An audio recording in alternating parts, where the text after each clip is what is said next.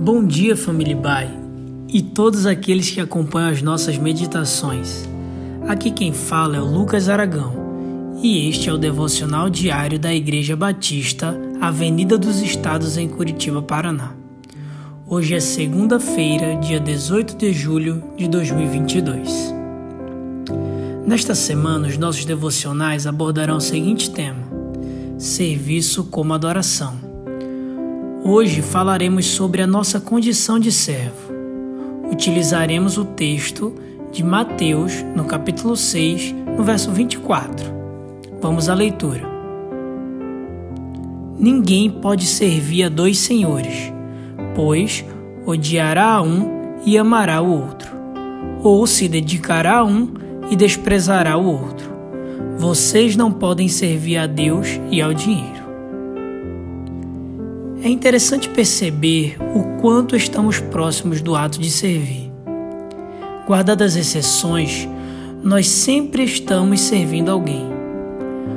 Todo este sentimento já começa a aflorar quando somos crianças. E dentro desta realidade, muitas vezes escolhemos servir a nós mesmos. A princípio, preocupar-se consigo mesmo não é um problema. Entretanto, este sentimento precisa estar equilibrado, porque servir a Deus acima de tudo é uma consequência de uma fé verdadeira. Este conflito entre o eu e a vontade de Deus algumas vezes perdura em nossos corações. E esta luta ocorre pelo surgimento do questionamento se devemos realmente servir a Deus por completo. Em grande parte das escolhas, nos submetemos aos desejos da carne e acabamos por servi-la. Mas, como está bem claro na passagem que lemos, não é possível servir a dois senhores, pois um será desagradado. O serviço, como forma de adoração, é um princípio, pois aquele a quem adoramos é a quem servimos. Logo, se adoramos a Deus, nossa conduta deve ser moldada dentro da vontade dele, ou seja, pautada na verdade bíblica. É triste notar que algumas pessoas frequentemente se colocam como objeto de adoração.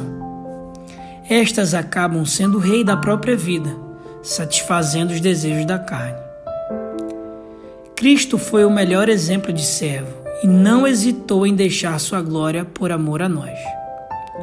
Através deste ato, podemos concluir que um dos ensinamentos centrais de Jesus é que o nosso serviço deve ser voltado com o foco no próximo. Assim, consequentemente, serviremos quem está ao nosso lado. Queridos, no verso 12 do capítulo 3 de Eclesiastes, Salomão, depois de ter vivido diversas experiências, nos expõe algo valioso e conectado com este tema. Ele diz: Descobri que não há nada melhor para o homem do que ser feliz e praticar o bem enquanto vive.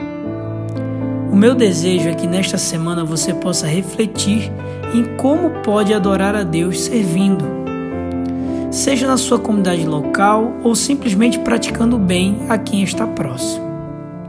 Uma ótima semana.